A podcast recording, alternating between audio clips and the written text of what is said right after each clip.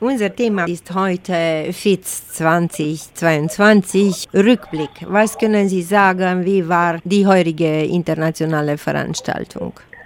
Also für mich persönlich und unsere Abteilung war das eines der erfolgreichsten Editionen vom Festival, die wir je hatten. Natürlich bedingt auch durch die postpandemische Befreiung der Künstler und auch natürlich der Zuschauer war eine sehr euphorische und festliche Stimmung. Die Menschen sind sehr gerne ins Theater gekommen.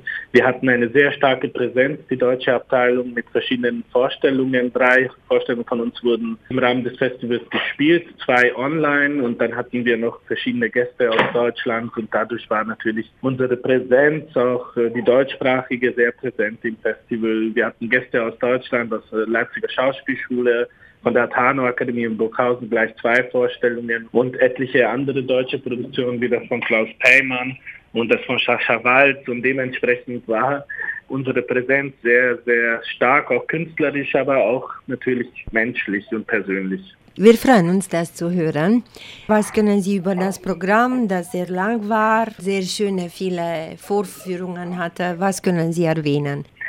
Natürlich kann ich unsere Vorstellungen erwähnen. Wir haben gleich am Sonntagabend mit unserem Macbeth angefangen, was sehr, sehr erfolgreich war. Es ist eine äh, Interpretation von einem jungen Regisseur, äh, Lord Botond, was sehr, sehr gut ankommt bei der Jugend, aber auch natürlich bei allen Theater- und Schauspielliebhabern. Am Montag ging es dann gleich weiter mit einem Jedermann, eine Adaptation von Thomas Perle in der Regie von David Paschka was eine zeitgenössische und natürlich auch eine aktualisierte auf Rumänien Hermannstadt überschriebene Version von Hoffmanns als Jedermann ist, was auch sehr erfolgreich war und sehr, sehr gut angekommen ist, äh, auch bei der Jugend, aber vor allem natürlich bei dem älteren Publikum. Und währenddessen war natürlich die Eröffnung mit dem König stirbt von Klaus Peimann, was auch sehr, sehr stark und sehr gut ankam gleich dann am, zum Ende des Festivals. Während Mittwoch war unsere Paläste sind leer von Thomas Köck, gespielt von der Tano Akademie, die in der Regie von Flo von Hörmann, in der Betreuung von Flo von Hörmann passierte, wo der Markus Hinterberger mitgespielt hat, der auch bei uns Utopia gemacht hat. Also es waren sehr viele namhafte Regisseure und Künstler da, die mit uns schon während der letzten Jahre kollaboriert haben. Das war natürlich sehr schön.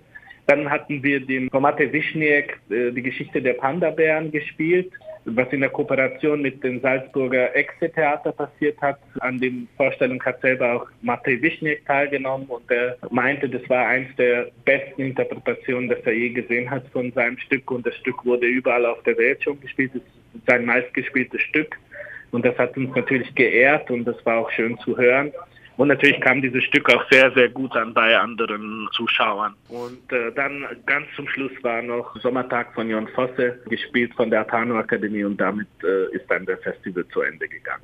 Aber dennoch waren jeden Tag zwei, drei sehr, sehr interessante und wichtige künstlerische Beiträge, Vorstellungen aus der ganzen Welt da, die wir auch angesehen haben. In der Masse und Fülle von Vorstellungen, die parallel liefen, die auch sehr gut waren, aber man kann ja nicht alles sehen als normaler Zuschauer, auch selber als Organisator. Aber es war eine sehr anspruchsvolle und sehr gute Edition des Festivals. Und wie war das Publikum? Wie hat das Publikum reagiert zu so vielen Vorstellungen? Also wo ich war und ich war in vielen Stücken und ich war auch bei vielen Vorstellungen, wo ich beim Anders mitgeholfen habe oder später dann beim Klatschordnung. Und die meisten Vorstellungen waren ausverkauft bis 70 Prozent ausgelastet oder halb ausgelastet. Und äh, ich muss sagen, es war eine Edition mit sehr viel Euphorie und die Zuschauer waren sehr dabei. Also das war auch in der Stadt, man hat das Gefühl, Gefühl gehabt, das ist der Mittelpunkt der Welt hier im CBU. Die Leute waren auf der Straße, jeder war unterwegs,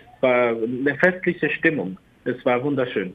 Das ist sehr gut, dass es so gut gelungen ist, insbesondere nach so viel Zeit, Pandemiezeit, wo man ja vor zwei Jahren gar nicht auftreten konnte. Ja, richtig.